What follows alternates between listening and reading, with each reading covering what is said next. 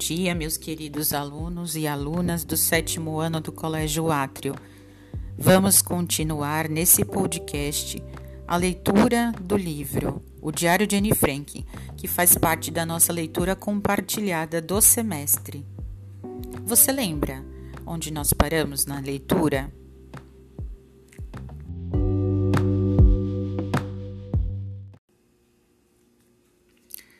Quinta-feira, 18 de março de 1943. Minha querida Kitty, a Turquia entrou na guerra. Grande empolgação. Esperamos ansiosamente os noticiários pelo rádio. Sexta-feira, 19 de março de 1943. Querida Kitty, em menos de uma hora a alegria foi substituída pela decepção. A Turquia ainda não entrou na guerra. Foi somente um ministro falando que a Turquia abandonaria sua neutralidade dentro de pouco tempo.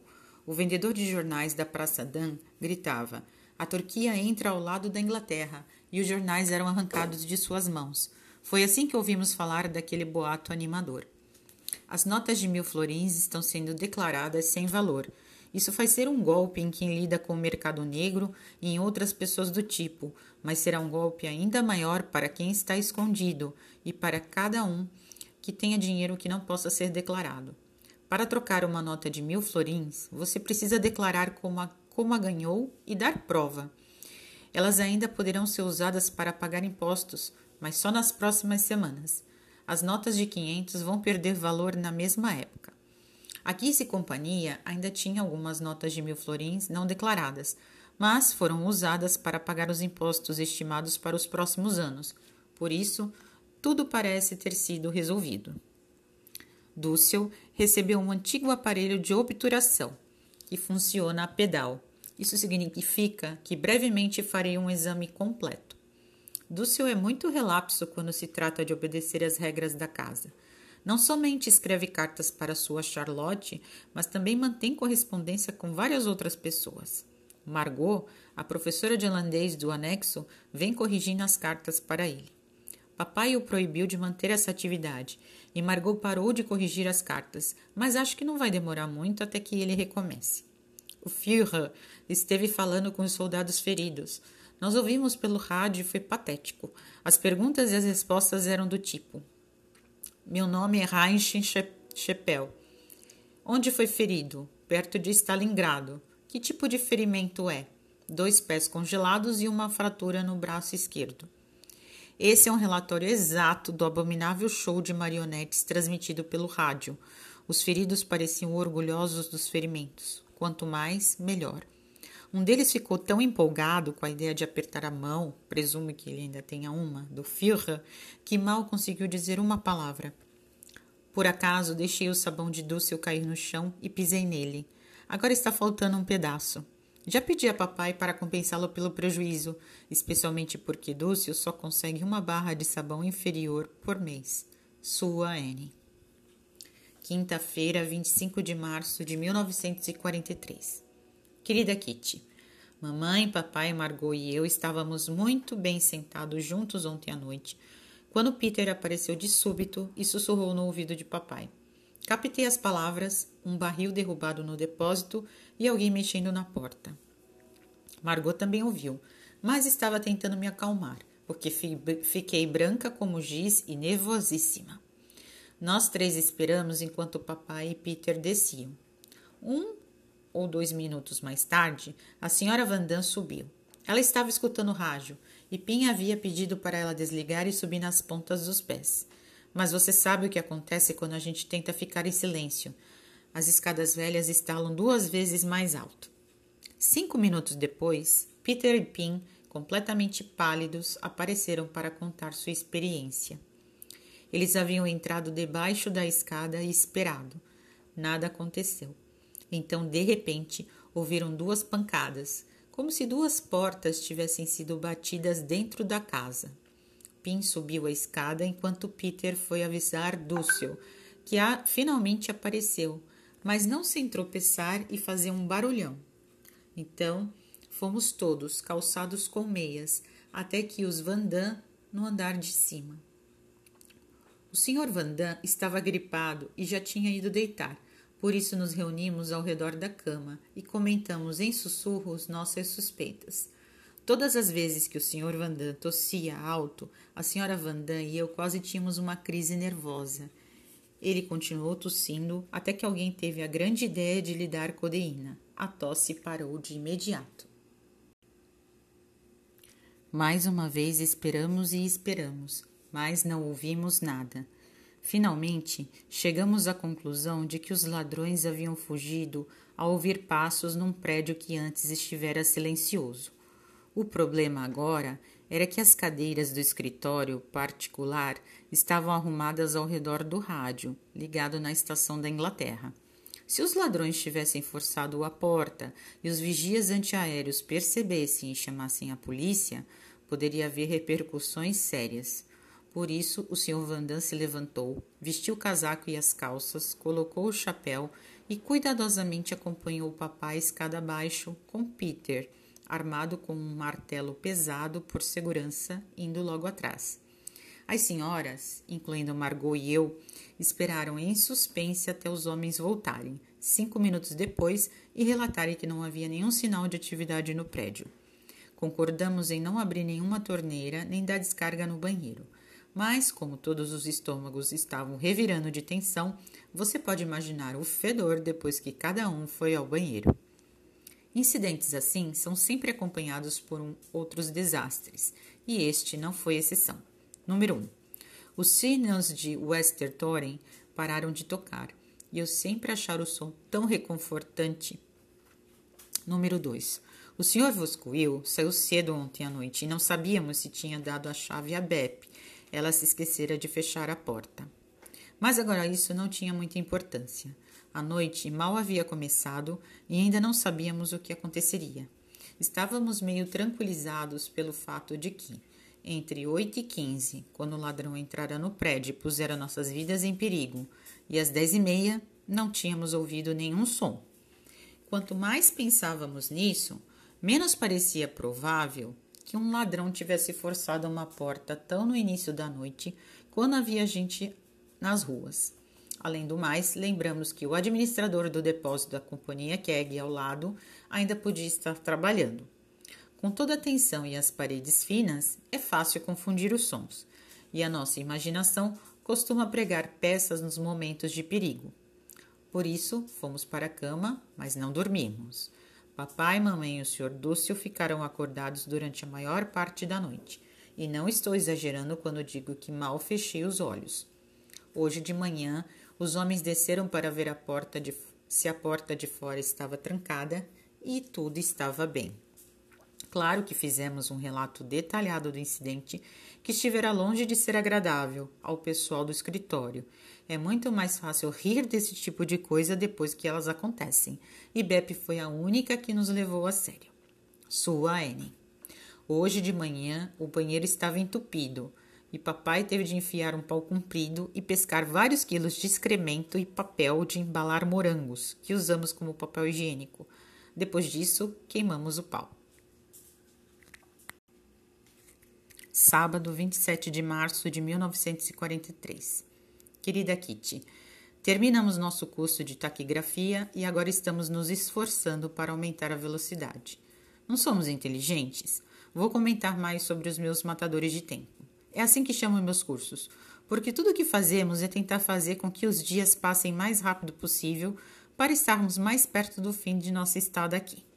Adoro mitologia, sobretudo deuses gregos e romanos. Todo mundo acha que meu interesse é mania passageira, pois nunca ouviram falar de uma adolescente que gosta de mitologia. Bom, então acho que sou a primeira. O Sr. Vandam está gripado, ou melhor, está com a garganta irritada, mas faz um enorme estardalhaço a respeito.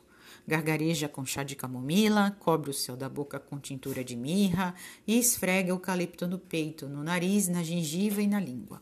E além disso, está com humor péssimo. Halter, um figurão alemão, fez recentemente um discurso. Todos os judeus devem sair dos territórios ocupados pela Alemanha antes de 1 de julho. A província de Utrecht ficará livre de judeus, como se eles fossem baratas, entre 1 de abril e 1 de maio, e as províncias do norte e do sul da Holanda entre 1 de maio e 1 de junho. essa pobre gente está sendo embarcada para matadouros imundos com um rebanho de gado doente e maltratado. Mas não direi mais nada sobre isso. Meus pensamentos me dão pesadelos. Uma boa notícia é que o departamento de intercâmbio de trabalho foi incendiado num ato de sabotagem. Alguns dias depois, o cartório do registro civil também foi queimado. Homens vestidos com uniformes da polícia alemã amarraram e amordaçaram os guardas e conseguiram destruir documentos importantes. Sua N. Quinta-feira, 1 de abril de 1943. Querida Kitty, não estou com humor para contar mentiras. Veja a data. Pelo contrário, hoje posso citar com segurança o ditado: a desgraça nunca vem só. Primeiro, Sr. Kleiman, o sol que nos alegrava teve ontem outro ataque de hemorragia gastrointestinal e terá de ficar de cama por pelo menos durante três semanas. Devo contar que o estômago dele o incomoda bastante e que não há cura para o problema. Segundo, Bep está resfriada. Terceiro, o Sr. Voscoil terá de ir para o hospital na semana que vem. Ele provavelmente tem uma úlcera e terá de ser operado. Quarto, os gerentes das indústrias Pomozin vieram de Frankfurt discutir as novas entregas da Alquipeta.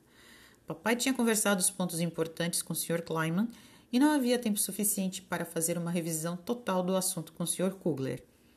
Os homens chegaram de Frankfurt e papai já estava tremendo ao pensar em como seriam as negociações. Se eu pudesse estar lá, se ao menos eu estivesse lá embaixo, exclamava ele. Deite-se com o ouvido grudado no chão eles serão trazidos ao escritório particular e você poderá ouvir tudo. O rosto de papai se iluminou e ontem de manhã, às dez e meia, Margot e Pim, dois ouvidos são melhores do que um, assumiram seus postos no chão. Ao meio-dia, as conversas não haviam ainda terminado, mas papai não estava em condições de continuar a ouvir. Estava sofrendo por ter de ficar deitado durante horas numa posição tão difícil e desconfortável. Às duas e meia, ouvimos vozes no corredor e eu peguei o lugar dele. Margot me fez companhia.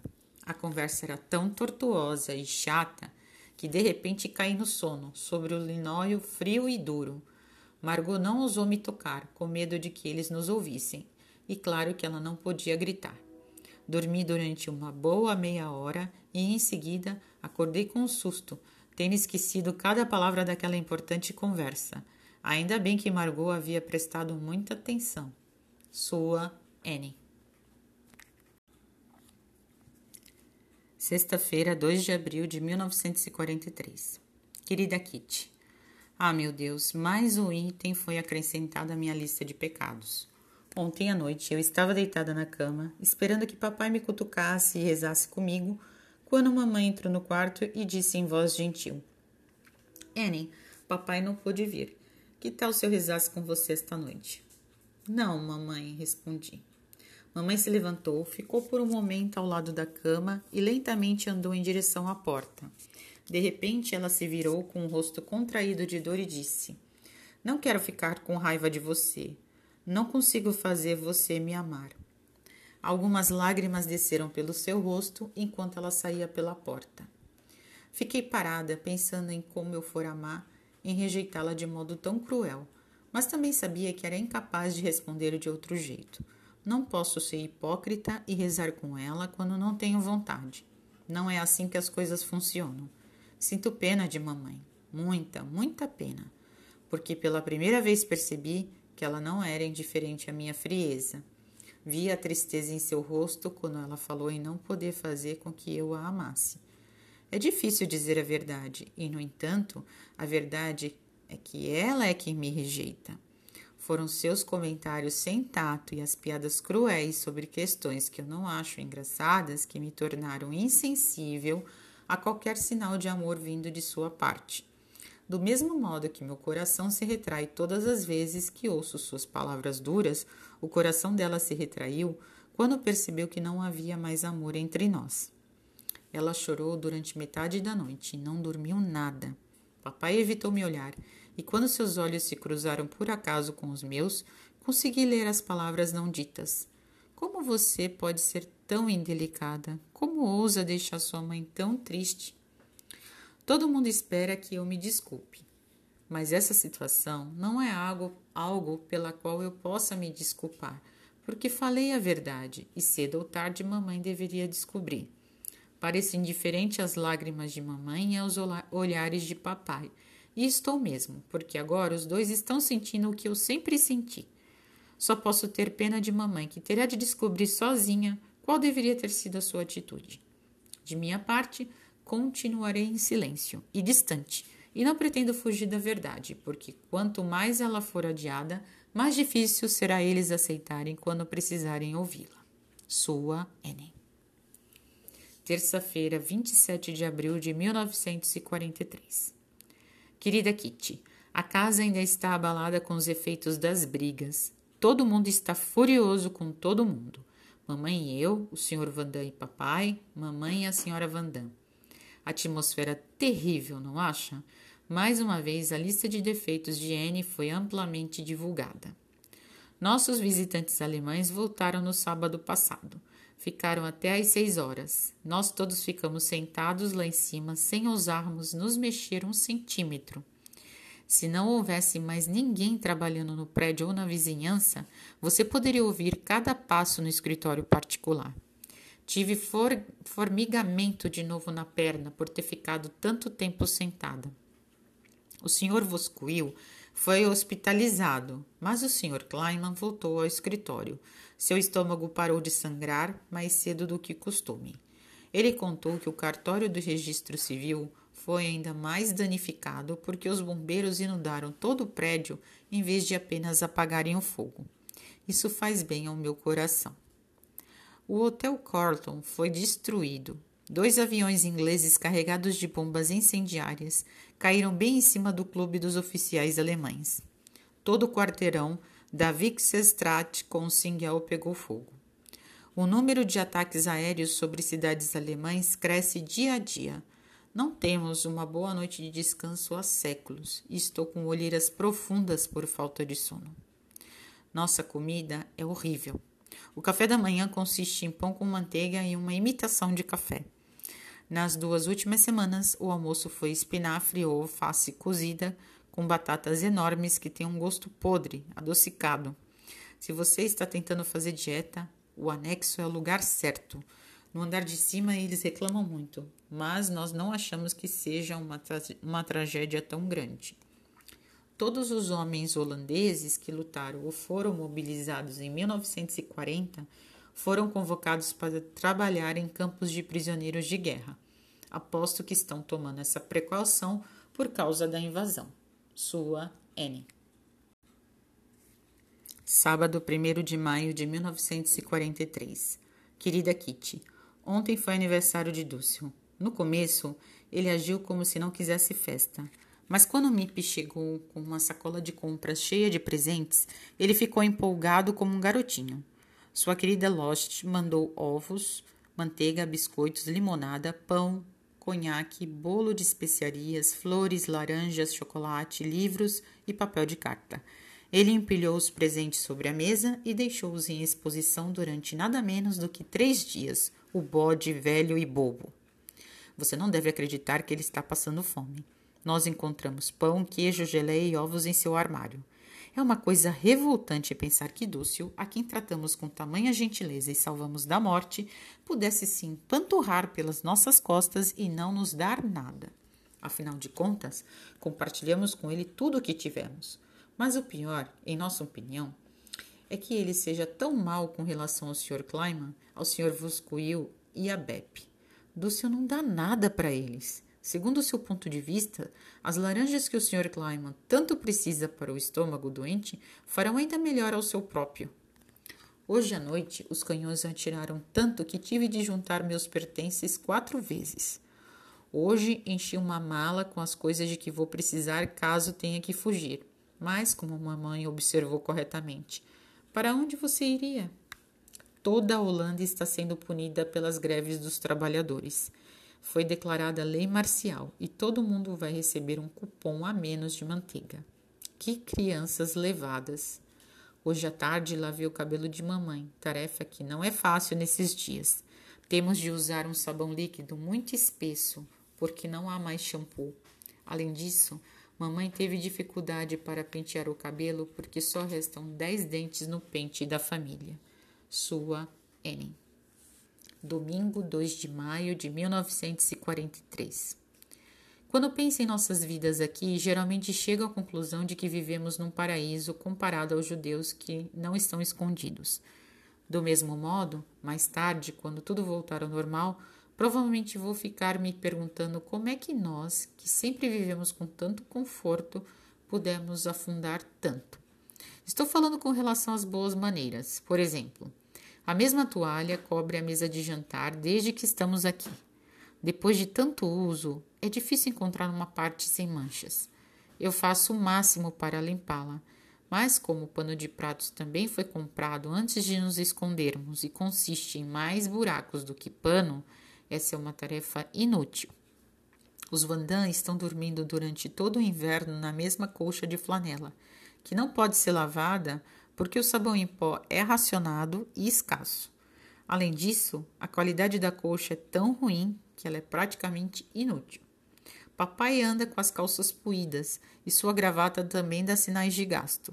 A cinta de mamãe arrebentou hoje e não tem conserto, enquanto Margot usa um sutiã dois números menor do que deveria.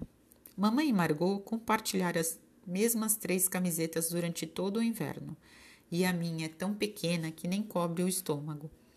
Todas essas coisas podem ser superadas, mas algumas vezes me pergunto como é que nós, cujas posses, desde as minhas calcinhas até o pincel de barba de papai, estão tão velhas e gastas, esperamos recuperar a posição que tínhamos antes da guerra? Domingo 2 de maio de 1943. A atitude dos moradores do anexo em relação à guerra. Sr. Vanda. Na opinião de todos nós, esse respeitado cavalheiro tem grandes ideias políticas. Mesmo assim, prevê que teremos de ficar até, até o fim de 1943. É tempo demais, mas de qualquer forma dá para aguentar. Mas quem pode garantir que esta guerra, que só causou dor e sofrimento, estará terminada? E que nada vai nos acontecer e aos que nos ajudam muito antes disso? Ninguém. É por isso que cada dia é cheio de tensão. A expectativa e a esperança geram tensão, assim como o medo. Por exemplo, quando ouvimos um barulho dentro ou fora de casa, quando os canhões atiram ou quando lemos novas proclamações no jornal, já que temos medo de que as pessoas que nos ajudam sejam forçadas a também se esconderem algum dia desses. Atualmente, todo mundo está falando em se esconder. Não sabemos quantas pessoas estão escondidas. Claro que o número é relativamente pequeno comparado à população geral, porém, mais tarde, sem dúvida, ficaremos pasmos com a quantidade de holandeses bons dispostos a colocar em suas casas judeus e cristãos, com ou sem dinheiro. Há também um número incrível de pessoas com documentos de identidade falsos. Senhora Wanda, quando esta linda dama, segundo sua própria opinião, ouviu dizer que hoje em dia estava mais fácil conseguir documentos falsos, imediatamente propôs que cada um de nós mandasse fazer um como se fosse fácil, como se papai e o Sr. Vandam fossem feitos de dinheiro.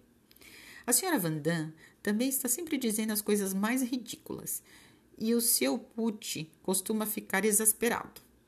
Mas não é de espantar, porque um dia ela anunciou: quando tudo isso terminar, vou me batizar. E no dia seguinte, desde que consigo me lembrar, sempre quis ir a Jerusalém. Só me sinto à vontade com outros judeus. Pim é um grande otimista, mas sempre tem os seus motivos. O senhor Dúcio vai inventando tudo enquanto fala, e qualquer pessoa que queira contradizer Sua Majestade deve pensar duas vezes.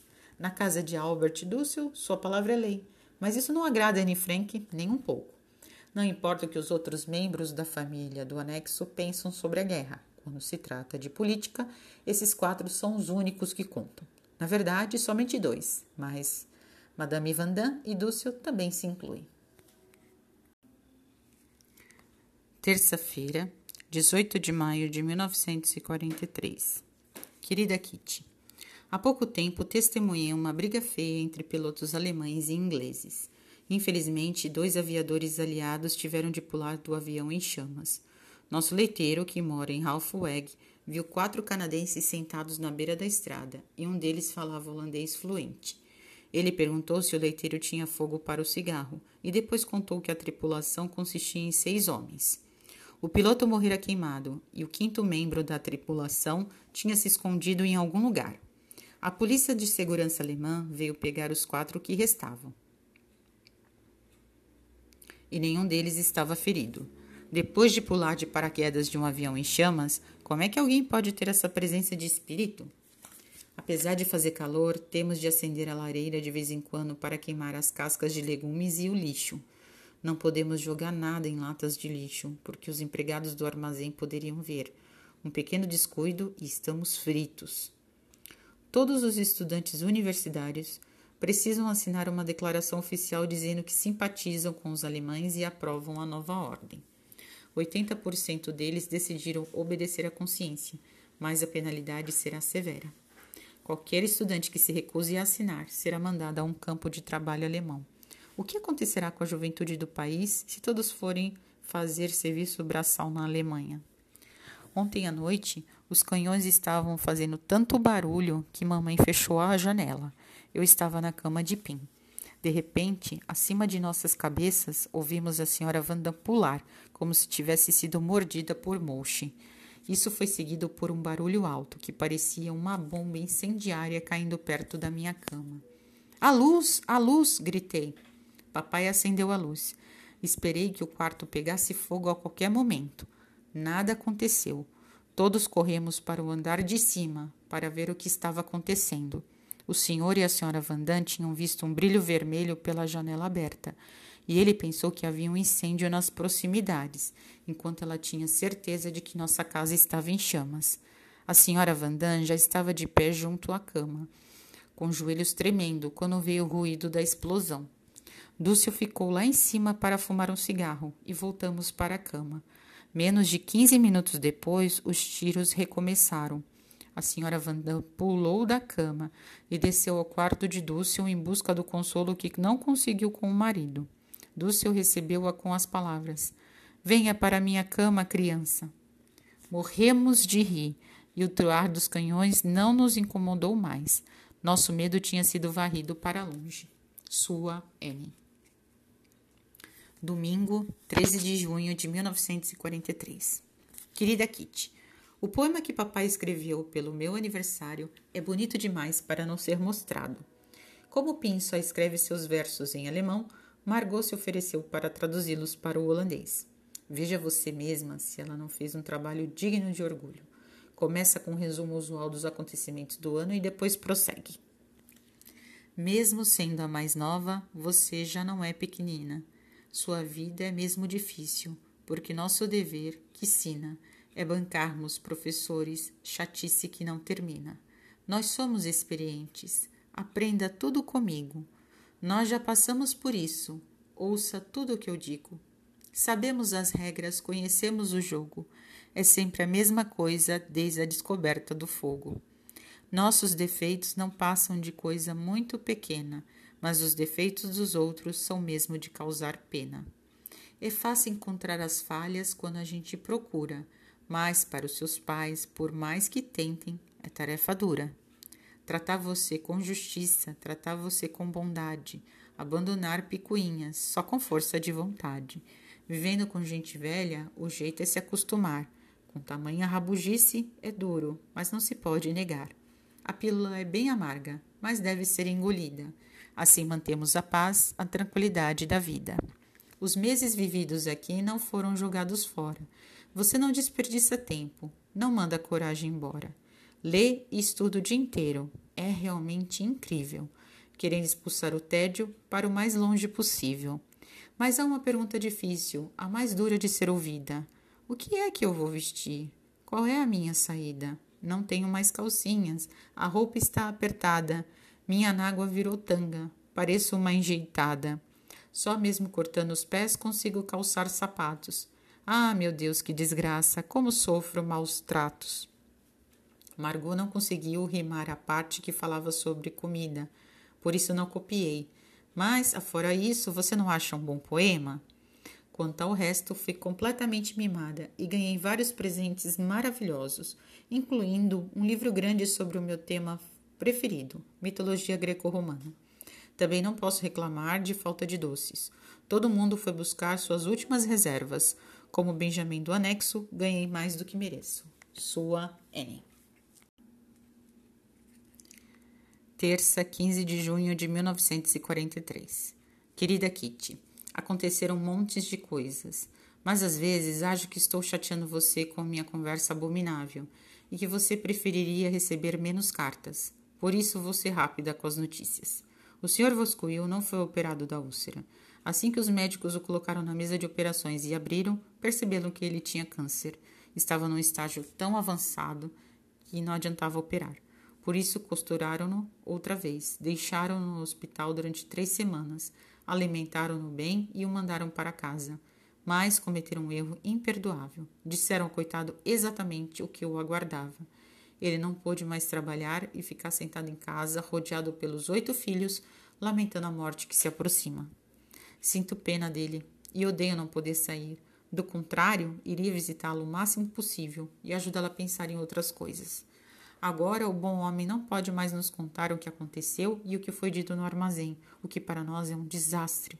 O Sr. Voscoil era a nossa maior fonte de auxílio e apoio em questões de segurança. Sentimos muita falta dele. No mês que vem será nossa vez de entregar o rádio às autoridades. O Sr. Kleiman tem um pequeno aparelho escondido em casa que ele nos dará para substituir o magnífico rádio do gabinete. É uma pena termos de entregar o nosso grande Philips, mas quando você está em esconderijo, não se pode dar ao luxo de chamar a atenção das autoridades. Claro que colocaremos o rádiozinho no andar de cima. O que é um rádio clandestino quando já existem judeus clandestinos e dinheiro clandestino? Em todo o país, as pessoas tentam conseguir um rádio velho que possam entregar em lugar de seu reforço moral. É verdade, à medida que as notícias lá de fora ficam cada vez piores, o rádio, com suas vozes maravilhosas, ajuda a não perdermos a esperança e a continuarmos nos dizendo: anime-se, mantenha um espírito elevado, as coisas vão melhorar. Sua N. Domingo, 11 de julho de 1943. Querida Kitty, voltando ao tema da educação dos filhos, pela milésima vez.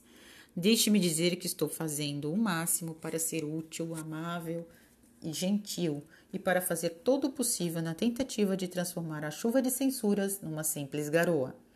Não é fácil tentar se comportar como um modelo de criança com pessoas que a gente não suporta, sobretudo se a gente não dá a mínima para isso. Mas consigo ver que um pouquinho de hipocrisia me ajuda muito mais do que meu velho método de dizer exatamente o que eu penso, mesmo que ninguém peça uma opinião ou se importe com ela. Claro, costumo esquecer o meu papel e achar difícil controlar a raiva quando eles são injustos, de modo que passam o mês seguinte dizendo que eu sou a garota mais impertinente do mundo. Você não acha que de vez em quando deveriam ter pena de mim? Ainda bem que não sou do tipo ranzinza, porque poderia me tornar amarga e mal-humorada. Em geral, consigo ver o lado engraçado das censuras deles, mas é mais fácil quando é outra pessoa que está na berlinda. Além disso, decidi, depois de pensar muito, abandonar a taquigrafia. Primeiro, para ter mais tempo para os outros assuntos, e segundo, por causa dos meus olhos. É uma história triste. Fiquei bastante míope e deveria usar óculos há muito tempo. Ah, vou ficar parecendo uma imbecil. Mas, como você sabe, pessoas escondidas não podem. O único assunto do qual todos falavam ontem era os olhos de Anne, porque mamãe sugeria que eu fosse oftalmologista com o Sr. Kleiman. Só de ouvir isso, fiquei com os olhos moles, porque não é bobagem. Sair? Pense só, andar pela rua. Consigo imaginar. A princípio fiquei petrificada e depois feliz. Mas não é tão simples. Simples. As várias autoridades que teriam de aprovar um passo desses não puderam chegar a uma decisão rápida. Primeiro, teriam de pesar todas as dificuldades e os riscos, se bem que Mip estivesse pronta para sair comigo imediatamente. Enquanto isso, eu tinha apanhado meu casaco cinza no armário, mas ele estava tão pequeno que parecia pertencer a uma irmã mais nova. Baixamos a bainha, mas mesmo assim eu não conseguia abotoá-lo. Estou realmente curiosa para ver o que eles decidem. Só não acho que cheguem a imaginar um plano, porque os ingleses desembarcaram na Sicília e papai está todo animado com um fim rápido. Bebe está trazendo um bocado de trabalho do escritório para mim e Margot. Isso faz com que nos sintamos importantes e é uma grande ajuda para ela. Qualquer um pode arquivar cartas e fazer anotações num livro de vendas, mas nós fazemos isso com uma precisão notável. MIP tem tantas coisas a transportar que parece uma mula de carga. Quase todo dia sai em busca de legumes e depois volta de bicicleta com as suas compras em sacolas grandes. Também é ela que traz cinco livros da biblioteca a cada sábado. Nós esperamos ansiosamente o sábado. Parece um punhado de crianças com um presente. As pessoas comuns não sabem quantos livros significam para alguém escondido. Nossas únicas diversões são ler, estudar e ouvir o rádio. Sua Enia.